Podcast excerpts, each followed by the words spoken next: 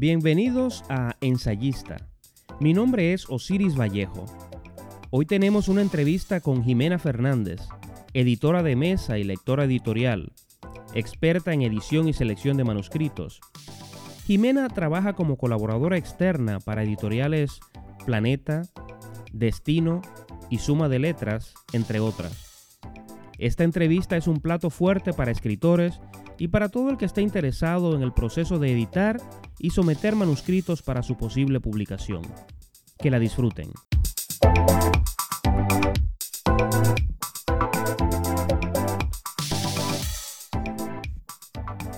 Jimena Fernández, bienvenida a Ensayista.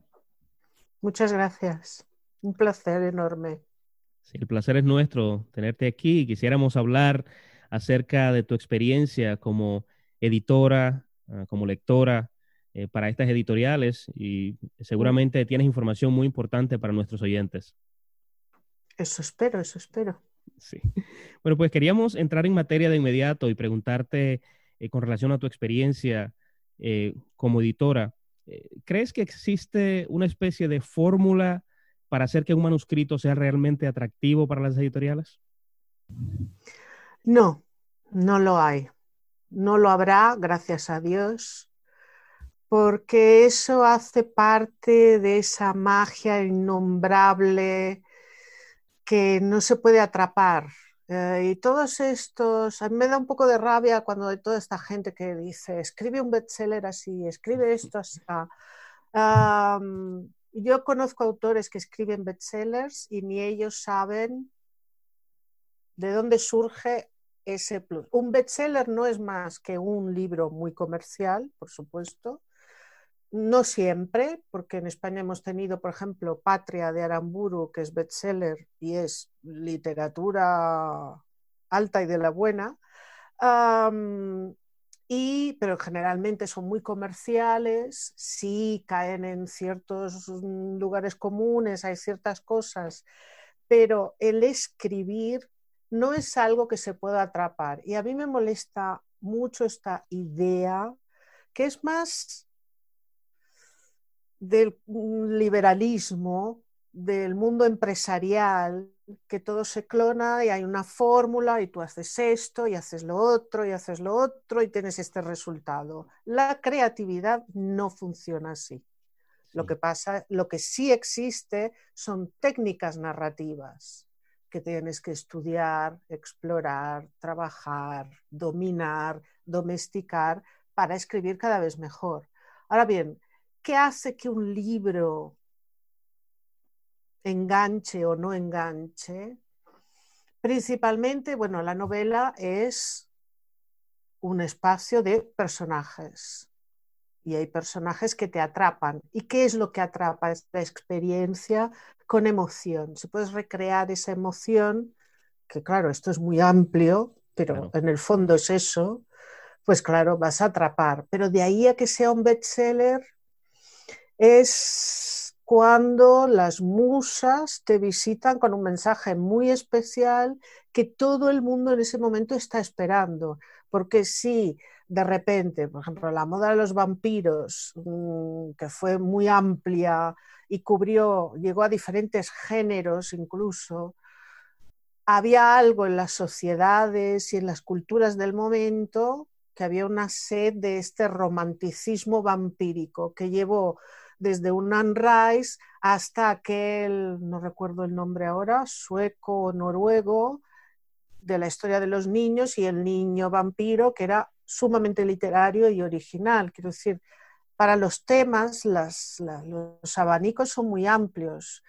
Y hay momentos en la historia de una cultura, más allá de sus diferencias, que hay temas que, que están en el aire y hay un escritor que tiene la suerte de conocer a las musas que le van a soplar eso. Pero no hay fórmulas. O sea, esta manía de fórmulas me pone enferma porque la creatividad no responde a fórmulas. Claro, claro.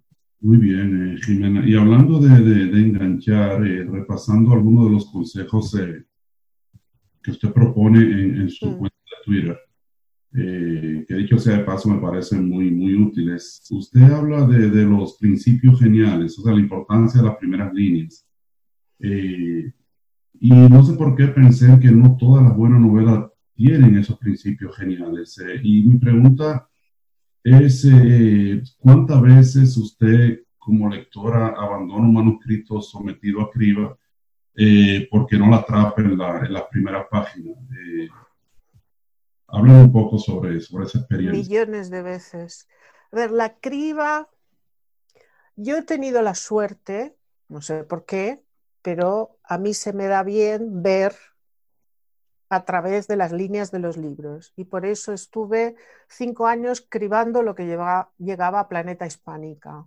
Entonces, eso llegaba, yo lo miraba, hacía el informe, porque claro, todo lo tienes que justificar, y al mes, luego otra cosa, la gente se imagina que llegan miles de manuscritos, no son miles, no llegan a 100. A ver, a lo mejor un mes 120, 100 y algo, pero no. Entonces, eh, la manera de leer en criba no es la manera de leer como lector editorial y no es la manera de leer como editor. Son músculos diferentes. En criba vas rápido, toda pastilla. Entonces, pero desde el primer párrafo se sabe, se, puede ver si un escritor tiene aquello que te va a atrapar o no. Ah, para esto, no por nada son famosos los primeros párrafos de tantos autores, ¿no? Porque ese primer párrafo es toda la novela. Por eso, normalmente yo recomiendo escribir el primer párrafo al final del libro, ah, al final del manuscrito, porque ese primer párrafo lo es todo. Entonces, claro, cuando uno está acostumbrado a leer al menos 100 o más cosas al mes, te das cuenta enseguida. Y ese comienzo te tiene que atrapar porque hay un personaje con el que te identificas. Estoy resumiendo mucho, ¿eh? pero con un personaje con el que te identificas y que quieres acompañarle en su viaje. Un primer personaje, un primer grupo de personajes, en fin, hay diferentes modalidades. Pero hay algo que te habla muy adentro. Ahora bien, no todo lo que yo doy por bueno narrativamente, yo me lo leería, porque yo cubro muchos géneros y hay géneros que no son lo mío, digamos, por preferencia personal, pero una es la Jimena que lee unas determinadas cosas. A mí me gusta T.S. Eliot, uh, Silvia Plath, uh, La Borges, Cortázar, Aramburu, me encanta Luis Landero, mm, entonces, pero no es eso con, con, lo que yo trabajo, pero sí que me da una base, ¿no? Entonces, yo sé lo que funciona en cada género más allá de que atrape o no ese comienzo. Entonces, lo fundamental, que me estoy yendo por las ramas, lo fundamental en un comienzo es, mira, hay una gran frase de Billy Wilder que yo le digo a todos los autores con los que trabajo. Billy Wilder decía, tienes que coger al espectador, o sea, en nuestro caso, lector, lanzarlo a las estrellas y tirarlo al abismo. E-, esa sensación es la de una gran lectura. También hay que decir que hay manuscritos que empiezan muy bien y luego se van desmayando, que aquello es insoportable, ¿no? Pero un buen comienzo ya te abre las puertas. Es decir, cuando tú mandas un manuscrito a una editorial o a un agente literario, lo primero es causar buena impresión con ese primer email y luego un manuscrito limpio, quiero decir, eh, Times New Roman, tamaño 12, espacio 1,5 o incluso 2, mejor. Porque claro, los que leemos mucho, cuando nos mandan esas letras, esas fuentes tan creativas, una encima de la otra sin espacio, te pones de mal humor y ya, entonces, entonces manda preséntate bien, no hace falta que te presentes con un traje de Gucci sino limpio y ordenado un manuscrito. Y que ese comienzo tenga algo que nos lleve, que sea esa puerta, esa bofetada que nos lleve a otro mundo. Tiene que ser una puerta que me lleva a otro mundo y me lo tengo que creer. Entonces ahí entran muchos factores, la coherencia interna, los personajes, las emociones, es que hay un mundo, ¿no? No sé si te he contestado. Sí, sí, totalmente. Mm. Sí, claro, muy, muy interesante. Y eh, en ese mismo sentido, supongamos que el escritor presenta un manuscrito que tiene todos esos elementos, digamos, de buen comienzo y eh, los elementos del desarrollo del texto. ¿Cuáles son los obstáculos más frecuentes a los que se enfrenta un escritor desconocido a la hora de presentar un manuscrito? Vale, vamos a aclararlo por dos partes. Primero, las grandes editoriales tienen cupos para los que se llaman espontáneos. Es decir, no tienen agente, porque claro, una editorial tiene que contar con los autores que vienen de agentes. Los agentes son una garantía porque ellos ya han hecho una suerte de criba, aunque luego ese texto pasa por la criba igualmente. Em, luego están los autores que ya han publicado y que vuelven a publicar. Y luego están los espontáneos. al menos en Planeta hay un cupo anual para los espontáneos. Por eso yo siempre insisto, pero es que insisto, parezco obsesiva, pero no me quieren escuchar, que todo depende del manuscrito. Si tienes un buen manuscrito, ¿qué otra profesión en el mundo requiere que tu trabajo sea bueno independientemente de quién seas? Eso es precioso. Y eso ocurre en el mundo editorial todos los que hoy son famosos empezaron siendo absolutos desconocidos. Muñoz Molina se autopublicó su primer libro, no lo quiso nadie. Vázquez Montalbán, que es un autor que adoro, nunca publicó su primera novela y sí la segunda. Y yo leí la primera cuando se publicó y era mala, pero mala, es que aquello era malo a rabiar. Y es un autor al que adoro absolutamente. Entonces, tú llegas con tu manuscrito y pongamos que tiene todo lo bueno. Gran comienzo, grandes personajes, mucha empatía. Es un texto que facilita la identificación, facilita la evocación, un final que te deja que no puedes leer nada más, al menos por un rato.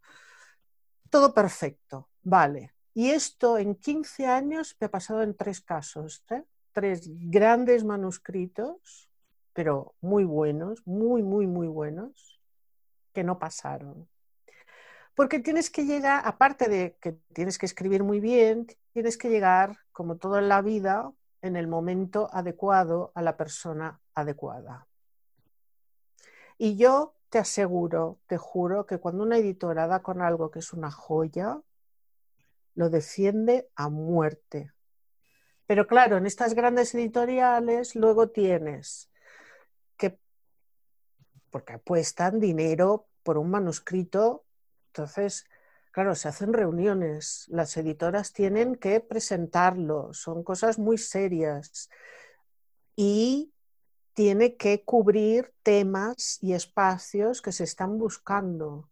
Entonces, por ejemplo, pongamos, tienes un manuscrito maravilloso.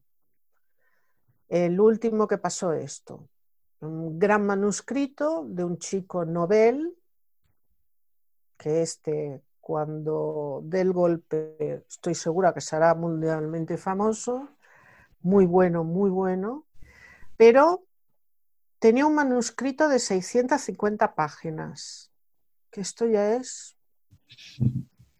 Porque, a ver, lo que puedes contar en 600 lo puedes contar mejor en 400, sin lugar a dudas. Y hay muchas editoriales que ya cuando hay manuscrito de más de 400 páginas, es que no. Entonces, vale. Y era un manuscrito que mezclaba dos, tenía dos cauces principales muy diversos y uno de esos cauces no acababa de entrar en las líneas editoriales, porque hay otra cosa importante, cada, editorial, cada sello editorial tiene una línea Por ejemplo, si Aramburu con su gran manuscrito se presenta en Espasa, le van a decir que no, porque no es la línea editorial. Y si un autor muy famoso de Espasa, como lo está haciendo Peridis, se presenta en Tusquets, que es la editorial de Aramburu, le van a decir que no, porque no tiene nada que ver. Entonces, lo primero es saber que vas a la editorial, al sello editorial adecuado. Y luego caer en el momento adecuado, porque si tu manuscrito es, volviendo al ejemplo de los vampiros, de vampiros y la moda ya está ultrapasada, van a decir, si no es súper original, Ahora vampiros no lo quiere nadie, no se vende. Entonces, claro, tiene que ser. Y de todo esto, que es una ecuación muy compleja, que en realidad nadie, no hay una, no hay un Einstein que haya elaborado una ecuación perfecta. Es mucho, depende del mercado, cómo va, cómo funciona, lo que vende, lo que no vende. Es que llegues en el momento adecuado a la persona adecuada porque un editor cuando lo enganchas te defiende a muerte, porque todos, sea de una editorial pequeña independiente que es una joyita o de una macro editorial, ahora que el mercado está tan polarizado, es, todo editor quiere publicar algo que funcione muy bien, que encante, que enamore. Pero a veces llegan cosas que no es el momento. Y eso es algo que los autores no entienden. Sí. Eh, muy bien, muy, muy, buena aclaración. Eh, eh. Y hablando de algo que mencionaste en, la respuesta a, mi primera pregunta en cuanto al número de manuscritos que, se reciben, hablando de, de ecuación, yo siento, eh, obviamente, que estamos ante un grave problema de proporción. Eh, en la actualidad hay más escritores que, una población lectora. Falso. Es, quería... Súper falso. Es la percepción que hay. Eh, yo tengo una teoría de eso, ¿eh? Y me puedes puede hablar sobre eso, porque es interesante porque sí existe esa percepción. Sí, sí. A ver, yo esto una vez estaba leyendo una entrevista en el país con una escritora muy famosa que decía, en España hay más escritores que lectores. yo pensé, ¿Mm?". Me fui a las páginas del ministerio y empecé a hacer cuenta. Me salían lectores 32 millones. Y pensé, al menos tiene que haber 32 millones un escritores. Y te aseguro que eso en España no existe. Pero claro, ¿de dónde nace esta necesidad? Tanto como, por ejemplo, la gran Beatriz de Moura, que fue la que creó Tusquets, y otros editores así. Ya no se lee bien, ya los libros no son buenos, todo pasado fue mejor. Esto encontré la respuesta en un libro de Humberto Eco. Incluso hice un hilo en Twitter sobre esto que un libro de Eco de los 60, principios de los 70, que ahora no recuerdo el título, que en la tapa viene como un Superman. Y él dividía los lectores entre entusiastas y melancólicos. Y lo va explicando muy bien, yo me leí el libro porque adoro a Eco y tal, llevándolo al día de hoy, ¿no? Entonces, el fondo de la cuestión no es cultural, es social y económico.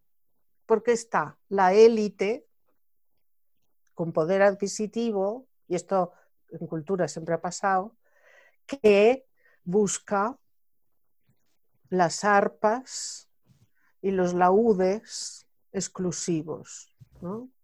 Y entonces siempre quiere mm, tiene esa melancolía, es un, aspecto del pensamiento melancólico, que todo lo de antes fue mejor, que ahora no hay nada, y porque mira más al pasado, pero esto es inherentemente humano también.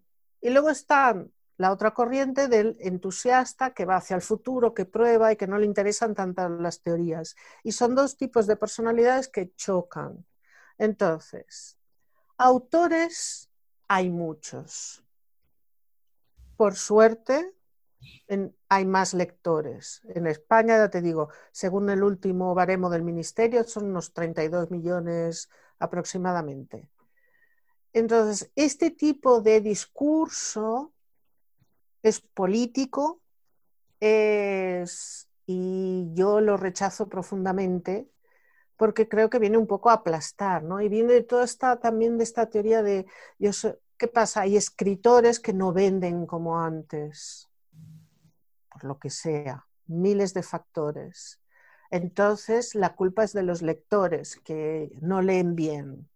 Y, es, y, si y la industria, toda la industria editorial española, mundial, se sostiene en dos pilares. Uno, escritores. Dos, lectores enfrentarlos me parece maquiavélico.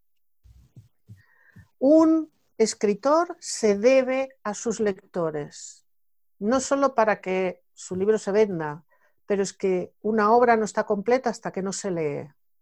Entonces, si esa hermandad fundamental de autores y lectores no se respeta, no se mima, no se cuida, no hay industria, pero parece que hay que competir. Entonces salen autores que desprecian a lectores, salen lectores que desprecian a autores. Y si estuvieran unidos, la industria mejoraría mucho incluso, porque las condiciones para los autores a veces no son las mejores. ¿Cómo puede ser que en una industria así la distribución se lleve el mayor porcentaje?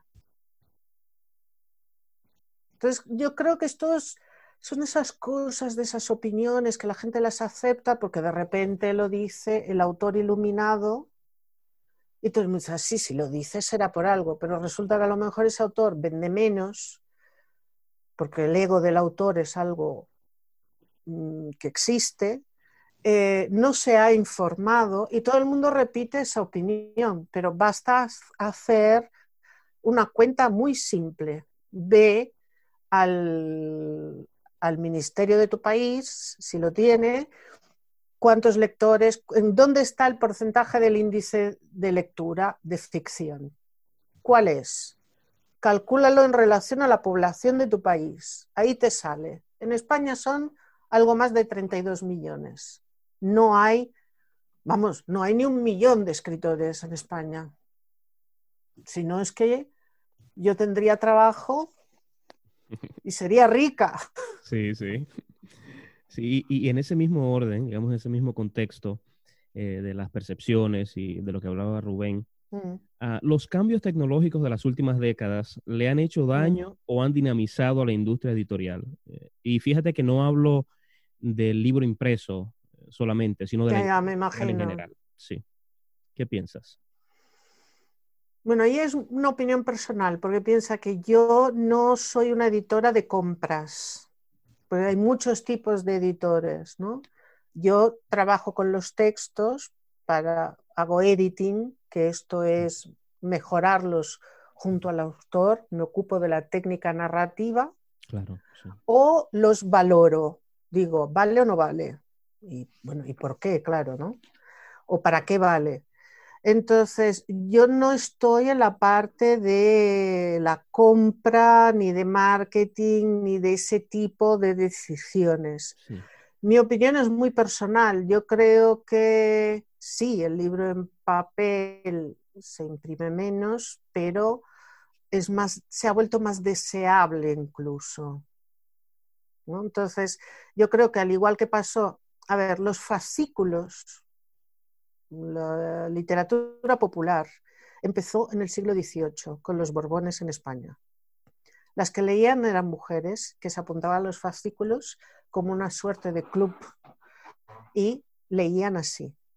La idea del fascículo, que Dickens publicaba en fascículos también, era la literatura popular, los libritos que mi padre leía eh, cuando era pequeño pequeño mm, en la preguerra y posguerra civil que costaba nada, unos centavos. Esa literatura popular, que luego pasó a ser libro de bolsillo también, es la que tiene mucho espacio en todo lo que es el libro electrónico. ¿sabes?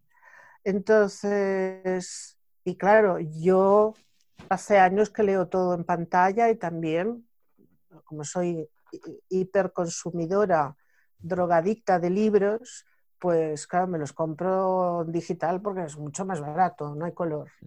Pero todo el mundo también incide en el placer del libro en papel. Lo que yo veo es que cuando un libro gusta, se compra en papel. Esto lo vio hace años Paulo Coelho, que de vender libros sabe. Claro, claro. Entonces, em, y él, con su primer libro, con El alquimista, lo tradujo y lo puso en todas las descargas, sitios de descargas ilegales. Y le aumentaron las ventas en papel. Es muy listo este hombre, ¿eh? esto no se lo podemos negar. Entonces, y yo, por ejemplo, el alquimista tenía siete ejemplares del alquimista en mi casa de siete amigos muy diferentes que me lo habían regalado porque lo tenía que leer sí o sí. Claro, ya el octavo lo acabé leyendo, bueno, en fin, corramos un tupido velo. Pero mm, este hombre movió esto, ¿no? Entonces, yo creo que se retroalimentan, que el libro en papel, que se ha dicho que moriría, seguirá viviendo en otras circunstancias y se sigue vendiendo, se sigue vendiendo mucho. También se, hay muchas devoluciones.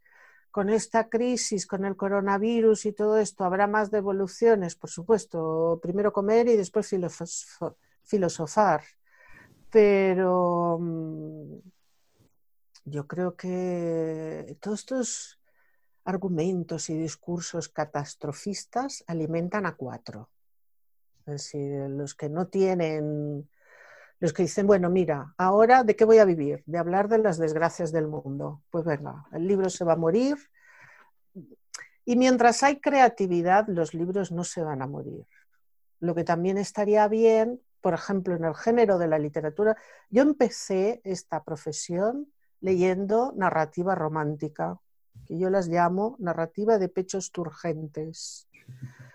Pero aprendí mucho, pues tuve la suerte de trabajar con una gran editora que ya no, ya no está, Mónica Tussell, que estaba en Plaza y Janés, gran editora, muy exigente. Y aprendí a valorar este tipo de narrativa, que es un poco como los autos de fe de Calderón de la Barca, que tenían que ajustarse a unas leyes muy fijas para entretener a la gente. Y hay autoras de novela rosa que son buenas y muy buenas en su género, son realmente buenas. Pero ¿qué pasa? La novela rosa, al haber estado tan denostada porque es popular, volvemos a lo mismo, pues ha creado lectoras que son fieras, defienden el género, se informan, saben todo lo que han, no paran, buscan a sus autoras, las apoyan y yo sueño con que hubiera lectores así en todos los géneros. Y creo que si así fuera, la industria mejoraría. Entonces, como ves, tengo la tendencia a irme por las ramas. ya no me acuerdo ni lo que me habías preguntado. Pero en esta, ah, sí, la diferencia entre libro electrónico y libro en papel, a lo mejor será como en el siglo XIX, que unos eran los baratos que compraba mucha gente y los libros encuadernados en cuero con rayitas de oro y todo esto eran para otros, ¿no? Pero la gente lee, la gente tiene ganas de que le cuenten historias, sea Netflix, sea libros, sea lo que sea. Y yo sí tengo fe y creo que se va a seguir leyendo, porque el que nos cuentan historias es primordial, es así como entendemos la vida o nos escapamos de ella o soñamos con ella. Entonces, sí que una cosa que sí noto en los manuscritos que van llegando con los cambios de los tiempos es la influencia de la telerrealidad La autoficción ha crecido demasiado para mi gusto. Vale, la autoficción empezó en los años 70 en Francia y era una cosa puntual. Ahí tenías a Melino Tomb, vale. Pero la cantidad de manuscritos narrados en primera persona con experiencias propias ha crecido muchísimo. Y yo espero no ofender a nadie, pero vamos, me aburren soberanamente. Em, cuando uno cuenta historias es para entender la vida. Entonces,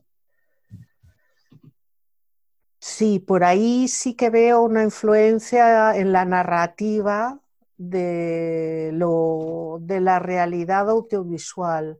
Otra cosa que está pasando es que muchos autores nuevos cuentan como si contaran un vídeo y el lenguaje narrativo, que es otra cosa que no tiene nada que ver, no lo dominan tanto. Yo diría que a las generaciones de escritores que se pongan a estudiar lenguaje narrativo. Sí, gracias. Muy edificante todo lo, que va diciendo eh, Jimena. Eh, yo quisiera eh, traer de nuevo a, colación la, cuestión de los pocos lectores y, los muchos escritores. y por la teoría que planteas de, Humberto Eco, me viene a la mente un ejemplo. Tú mencionaste a, Landero, a Luis, Landero. Y yo recuerdo que conocí la literatura de Landero a través de un profesor queridísimo eh, barcelonés, se llama Ramón Codina, que todo el libro de los juegos de la edad tardía, creo que es el título. libro con unos diálogos alucinantes. Eh. Entonces, de Landero eh, después no supe tanto y creo que leí algo más que no me gustó como me gustó esa primera novela. Eh, me imagino que él es uno de los personajes que pudo haber pensado que había mermado la, cantidad de lectores. Sin embargo... Todo lo contrario, ha sido bestseller. Eh, ha estado en el top de ventas. Con lluvia fina, pero muy fina. ¿Vale? Una novela excepcional. O sea que es un fenómeno interesantísimo. Mm. Caso de, de, de, Landero. Pero claro, ahí te das cuenta, ahí es cuando respiras y dices, ah, qué bien. Alta literatura, top de ventas. ¿no? O lo que pasó con Planeta, que fue muy interesante, con el último premio Planeta, mm, Alegría y Manuel Valls y Javier Cercas, que dices, uh, ¿esto? ¿El planeta? ¿Qué ha pasado? Claro, había una subida hacia la narrativa, porque los, la gente que más compra libros son los que leen siempre, que leen cierto tipo de literatura. ¿no? Entonces, esto también las empresas se han ido dando cuenta. Lo que nos dará la pista es el próximo premio Planeta. Quienes lo ganen sabremos por dónde va el mercado. A pesar de eso y con eso, que yo creo que el premio Planeta hace mucho por los autores en general, y aquí seguro que alguien va a querer matarme después de escuchar esto, pero con eso, esa corriente también nos trae a los landeros. Rosa Montero, por favor, Rosa Montero. Entonces, em, viene todo junto, como en la vida, ¿no? Uno no dice, ay, esto es un diamante y esto es una piedra del río. Viene todo junto, la piedra del río, el diamante, la esmeralda, eh, el cacho de cemento. Ahí viene todo junto. Lo importante es que haya un río por donde corra eso. Y Aramburu, top de ventas semanas y semanas. Landero, top de ventas con lluvia fina. Y otros autores, vale, hay muchos libros el tema de la visibilidad es muy complejo y sí, hay buenos autores que la gente no conoce tanto, por supuesto, pero también hay buenos autores que la gente conoce y la gente debería ir a una librería y nada de preguntarle al librero. O sea, métete en la librería y pierde el tiempo. Abre un libro por la mitad, si te dice algo, vale, sea de una editorial grande o pequeña. Mi experiencia profesional está en editoriales medianas y grandes, porque son las que me han dado trabajo y yo tengo que vivir y comer. Eh, pero hay grandes editoriales más pequeñas. Yo siempre reivindico una que me encanta, que es la editorial al revés, de dos hermanos, hijos de la gente Antonia Kerrigan, de una familia literaria, abuelo poeta, de gran tradición. Otra, Ediciones del Viento, gallegos, hacen joyas. Pálido Fuego o Fuego Pálido, ahora están en Málaga, un gran intelectual, con obras diferentes. Entonces, si, eres lector y quieres dar con cosas buenas, y estas son solo tres, hay más, ve a una librería, busca, busca por, internet, con San Internet hoy que lo ilumina todo, y dale, y hay muchas cosas, ¿no? Entonces, vuelvo a las maravillosas lectoras del género rosa. Estas descubren autoras hasta debajo de un volcán ardiendo. Entonces, claro, eh, yo creo que hay espacio para todo.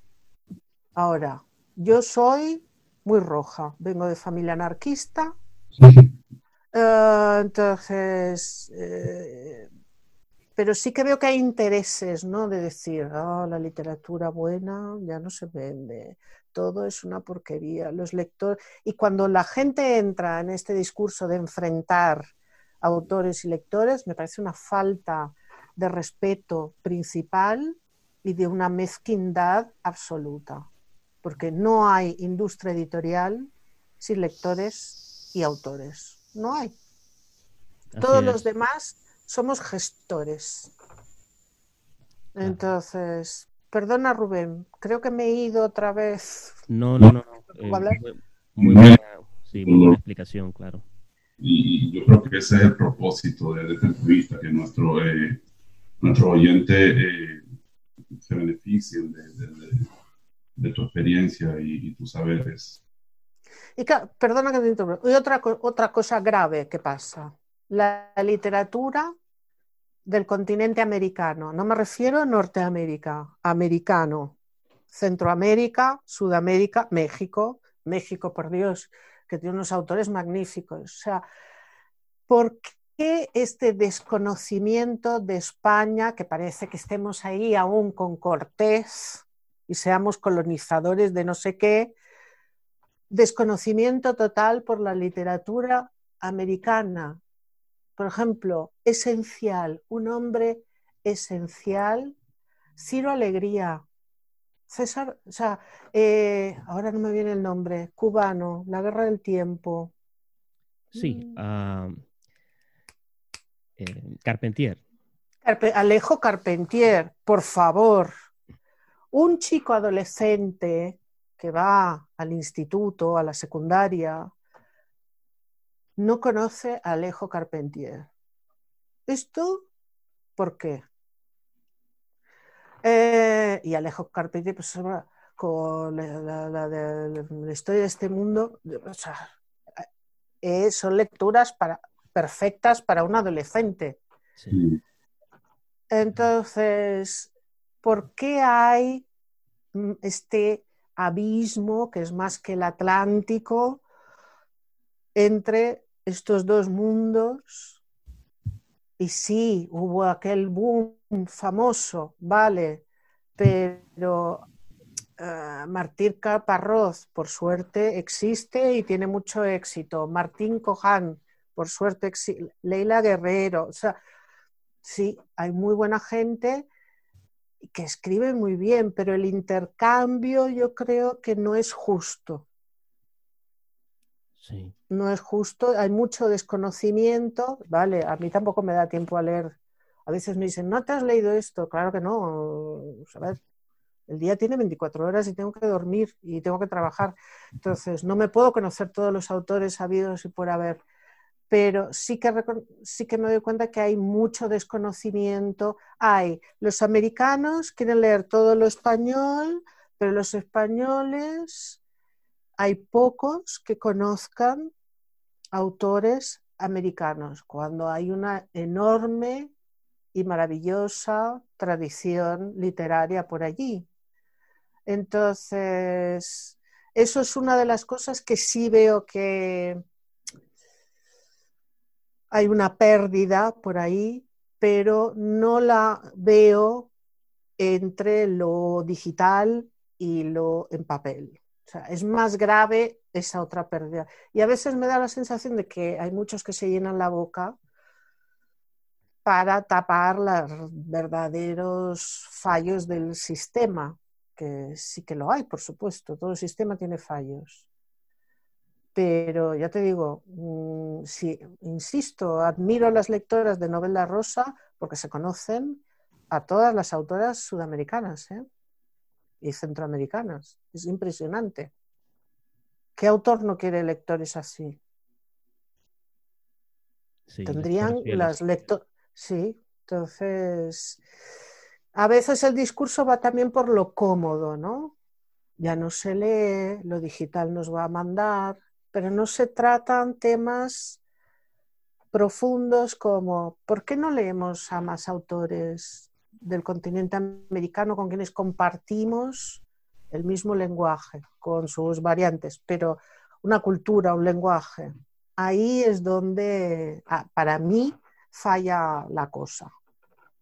Sí, unas consideraciones eh, definitivamente muy interesantes, ¿no? Y quedan para mucho de qué hablar.